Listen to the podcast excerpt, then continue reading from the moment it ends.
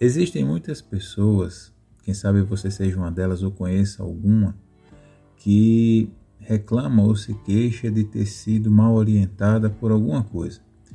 Uh, seja um médico, seja um técnico, seja um especialista em alguma coisa, ele te deu ou deu a quem você conhece uma direção que não funcionou ou uma solução que não cabia a você, que não cabia, que não servia para você e você acabou perdendo tempo ou, ou se ferindo ou recebendo ou tendo que assumir algum tipo de prejuízo. Isso acontece também dentro da igreja, acontece também com pastores, com líderes. Homens, inevitavelmente, uma hora vão errar. Mas você precisa saber, e eu também preciso estar atento, porque nós também somos responsáveis por aquilo que ouvimos. Nós somos responsáveis, nós também seremos responsabilizados por aquelas pessoas que nós escolhemos para ministrar ao nosso coração. Tome muito cuidado, é, é, querido ouvinte, quando você for escolher alguém para ministrar a sua mente, a sua alma, ao seu espírito. A Bíblia fala que o verdadeiro pastor, o pastor de verdade, que é, que é Cristo, né, que vem de Deus, ele entra pela porta. E o ladrão, ou mercenário, o aproveitador, ele entra pela janela, ele, ele usa de algum outro subterfúgio para alcançar a sua alma e a sua mente. Deus tenta ministrar sempre ao seu espírito, nunca à sua alma. Toda a cura, toda a mudança, toda a salvação, toda a alegria, toda a paz, toda a prosperidade, todo o crescimento que Deus quer ministrar sobre sua vida, Deus quer fazer isso a partir do seu espírito, a partir do seu coração. Por quê? Porque Deus é profundo.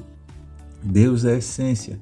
Deus vai lá na sua essência e na sua essência ele planta a salvação, a alegria, a paz, a satisfação, o prazer, a ideia da prosperidade, a ideia do crescimento, a ideia da frutificação no espírito. O diabo não, ele tenta ministrar essas coisas através da mente e da alma. Ele tenta comparar você com outras pessoas, ele tenta colocar sentimentos ruins na sua alma, no seu coração. Ele tenta ministrar sobre sua vida através de outras circunstâncias, de maneira indireta. Sabe? Não é pecado, por exemplo, você querer ter uma vida boa, próspera para você e seus filhos. E Deus tem isso para você, só que Deus vai ministrar isso ao seu espírito. Deus vai colocar essa fé, essa confiança, essa força no seu espírito. O diabo não. O diabo vai te fazer você se comparar com outra pessoa, o diabo vai fazer você se sentir inferior porque não tem, ou então superior porque tem, porque é bonito, porque tem saúde, porque fala bem, porque tem um dom.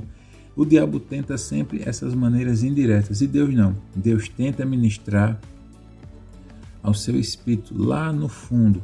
E quando Deus ministra ao seu espírito, Deus coloca em você o temor, o respeito a Deus, o respeito, a honra, a devoção a Deus e o desprezo pelo que é ruim, o desprezo pelo que é mal. Deus vai colocando isso dentro de você.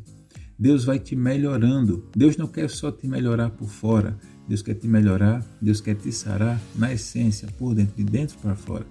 Por isso que existem muitas pessoas que são belas e bem-sucedidas e até satisfeitas com a sua vida, mas por dentro elas não têm vida. E quando eu falo vida, não é aquela coisa subjetiva. Não sai vida dela. Ela é como se fosse um, um uh, um, lago, ela não, não, não gera vida para ninguém, ela não, ela não vai fazer nem diferença no mundo, ela não vai fazer falta no mundo. Por quê? Porque nela não é gerada vida. E muitas pessoas eles são simples, têm até suas limitações, mas são cheias de vida, elas são necessárias. As pessoas não querem ficar longe delas. Então, eu quero compartilhar isso com você hoje. Hoje é dia 7 de setembro aqui no Brasil, dia da independência. E quem sabe você está sendo ministrado não pelo pastor, mas pelo mercenário, pelo aproveitador. Sabe por quê? Porque tudo isso que você tem conseguido, feito e se tornado não vai gerar vida, não vai gerar salvação e quando você mais precisar vai lhe deixar na mão. Mas o que o Pai, o que o Senhor Jesus ministra dentro do seu espírito é para te fortalecer, inclusive nos momentos difíceis. A Bíblia diz que Jesus entrou no templo e tinha muitas pessoas vendendo, e Jesus diz assim: e Jesus expulsou aquele pessoal e disse: Olha, isso aqui era casa de oração, mas vocês transformaram no esconderijo de ladrões. Quantos ladrões nós não temos escondido dentro de nós mesmos? A ansiedade, a avareza, as segundas intenções, a arrogância, a inveja, o ressentimento. São coisas que roubam a vida, são coisas que roubam a nossa devoção a Deus e nos afastam de Deus. Quantas vezes nós ouvimos mais a mentira do que a verdade? Quantas vezes nós preferimos acreditar na mentira do que dar ouvidos à verdade? A verdade é aquilo que Deus fala para você no seu espírito e você sabe que é Deus falando. Você não entra em dúvida, aquilo não te destrói, muito pelo contrário, aquilo te melhora. Mesmo que Deus diga uma dura verdade ao seu respeito, mesmo que Deus te diga até coisas hostis a você, você sabe que aquelas palavras vêm com amor, porque Deus não quer te perder, Deus quer vida gerada em você. E Deus repreende aqueles que amam. A mentira, ela te destrói pelo simples prazer de te destruir, de te colocar para baixo ou de te levantar demais ou te exaltar demais você se torna o centro do seu universo. Se qualquer palavra, qualquer coisa que alguém ministrar a você, lhe colocar no centro do universo, duvide. Pense duas vezes. Desconfie, porque tudo que Deus te disser vai colocar ele no centro do seu universo. Tudo que todo, mensa, todo mensageiro, toda mensagem que colocar você como mais importante, como aquele que merece, como aquele que, que, que é bom, como aquele que é maravilhoso, desconfie.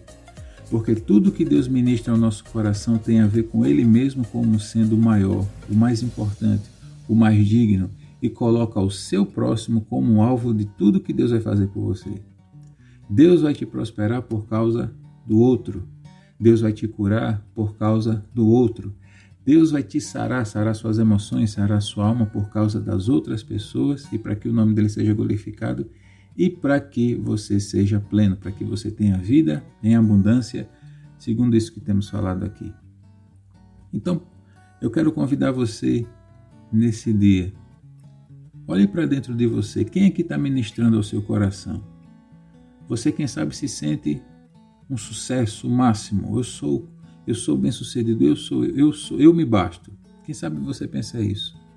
Quem será que tem ministrado isso ao seu coração? Quem sabe você diz, eu não valo nada, eu sou inferior, veja, pra, olhe para mim, eu não tenho, eu não, não posso me orgulhar de nada. Quem que tem ministrado isso no seu coração?